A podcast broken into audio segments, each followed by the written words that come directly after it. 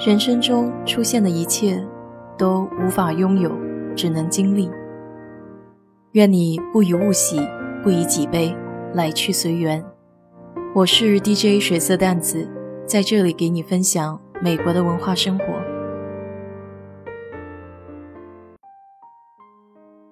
昨天朋友圈被加州山火造成的红色天空给刷屏了，照片里看得酷似人间炼狱。在疫情还未解决的情况下，又遭遇山火，加州今年可谓是祸不单行。今天我就来聊一聊加州山火的成因，以及为什么这火那么难扑灭。其实，干燥的加州秋冬季节一直都是山火的高发期，因为加州的地理位置比较特殊，加州北缘是和俄勒冈州交界处的密林和丘陵。东侧是密实的内华达山脉和内华达州相隔，东南部则是莫哈维沙漠和亚利桑那州相隔。尽管州界是人工划定的直线勾勒而成，但加州非常巧合地被一众自然地形所框定。这种自然分割的地理条件中，隐藏着山火的危险种子。与南加州相邻的内达华州是一片盆地。白天，盆地吸收了阳光，空气因加热上升到内达华山脉附近。由于气压差和狭小的山坳口，风就会加速，助攻火势蔓延。一般山火烧起来是非常快的，一团野火一分钟内就可以烧遍一个足球场，防火设施根本来不及布置。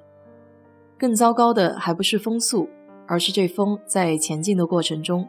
会经过莫哈维沙漠，随着气温上升，湿度会降低，使得风变得更加干燥。等到了洛杉矶附近，就是又干又大的风，也就是新闻报道中的 Santa Ana。北加州也有风，成因与 Santa Ana 相同，只是方向和成分不太一样。它不会经过沙漠干化，但是它会翻越两次山脉。这种热力学的作用也会使风变得干燥和剧烈。除了风的助力，加州的地中海气候还孕育了天然的燃料。即便冬天是主要的雨季，其降水量也很少。今年加州的山火如此猛烈，和气候的变化有关。去年的加州经历了史上少见的湿冬，降水量充足，让各种植物在冬天得到了不错的滋养。但是，一般湿冬都会伴随着旱夏，六七八三个月降雨量骤减，并且气温也高于往年。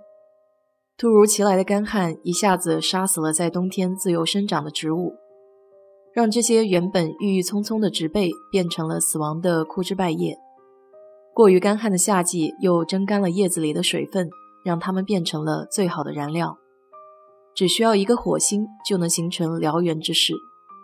在对付加州山火的早期，美国人采用的态度是扼杀一切可能的苗头。从上个世纪七八十年代开始，美国的消防部门和林业部门就开始有意识地在山间里寻找堆积了过多干枯死亡植物的区域，通过人工点火消灭这些安全隐患，从源头上降低自然野火的强度。同时扑灭所有出现的小型山火，而今年的气候变化导致加州经历了冰火两重天，新增长的植被迅速地被转化成了枯枝，人工引火根本无从下手，并且由于多年没有爆发大型的山火，加州森林中堆积了积攒下来的干枯树叶和枯枝，一旦出现大火，便烈焰滔天，无从施救。虽然英文名山火是 wildfire，有种自然野性的感觉，然而实际上大多数山火和人脱不了干系。在美国，有百分之九十的山火都来自进山人员丢弃的烟头、宿营地未能熄灭的篝火等等人类活动残留。很多纵火者也不是故意为之，但因此造成的损失相当惨重。所以在进入林区的禁火教育还是有待提高。当然，这次加州山火的具体原因还不清楚。从防灾的角度来看，加州人口增长以及居住的地区靠近山火易发地也是主要的原因。一般情况下，应该在山火易发地带有一个隔离缓冲区。但是来加州居住的人多半都是青睐加州的山景、森林和草地，因此不少居民区与山火高危区高度的重合。再加上很多美国房屋也都是木头建造的，在山火逼近的时候就成为了山火的燃料。更重要的是，即使自己所住的地方曾经在此前的山火中毁于一旦，大多数的家庭也不愿意搬离。当然，很多也是因为无法承担搬家的成本，因此他们还是会选择在原地重建房屋，直到下次山火来临。从救灾的环节来看，虽然当地政府已经拼尽全力，但消防救灾的力量仍然分散而且不足。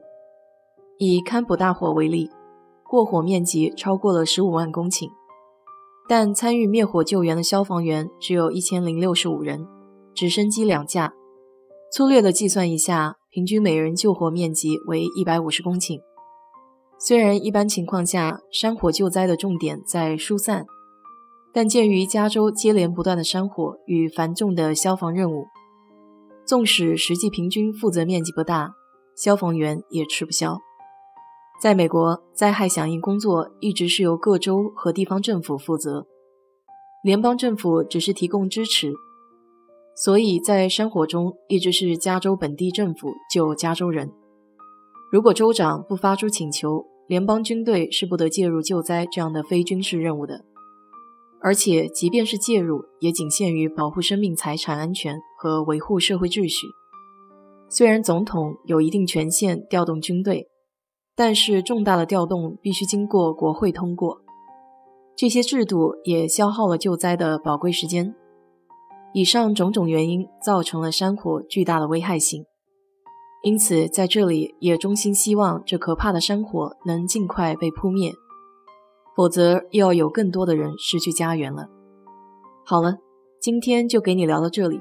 如果你对这期节目感兴趣的话，欢迎在我的评论区留言，谢谢。